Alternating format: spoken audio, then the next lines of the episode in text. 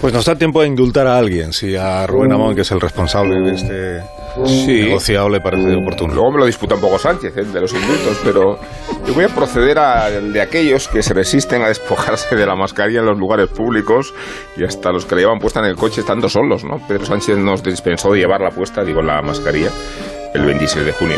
Pero llama la atención la resistencia general al desenmascaramiento, quizá para revelarse al propio Sánchez y al paternalismo con que se desempeña en los pasajes más favorables de la crisis sanitaria, Pedro nos vacuna, Pedro nos anima a mostrar el rostro.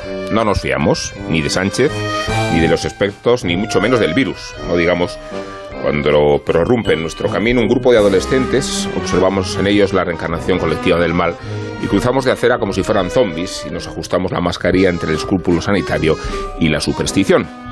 Se diría que la afinidad de los humanos a las costumbres adquiridas remarca algunas disciplinas corregibles o incorregibles y tiene sus cualidades la mascarilla, no ya por el muro psicológico a los contagios, sino como garantía del anonimato. La mascarilla nos ha traído el redescubrimiento del pudor, ha dado un cierto misterio a nuestros rostros, no digamos a los menos agraciados, y ha resuelto incluso, providencialmente, la situación de los famosos, de los misántropos y de los atracadores de bancos. La llevaremos con nosotros, la mascarilla, mucho tiempo, como el cargador del móvil o el cepillo de dientes y hasta nos terminaremos olvidando para qué servía.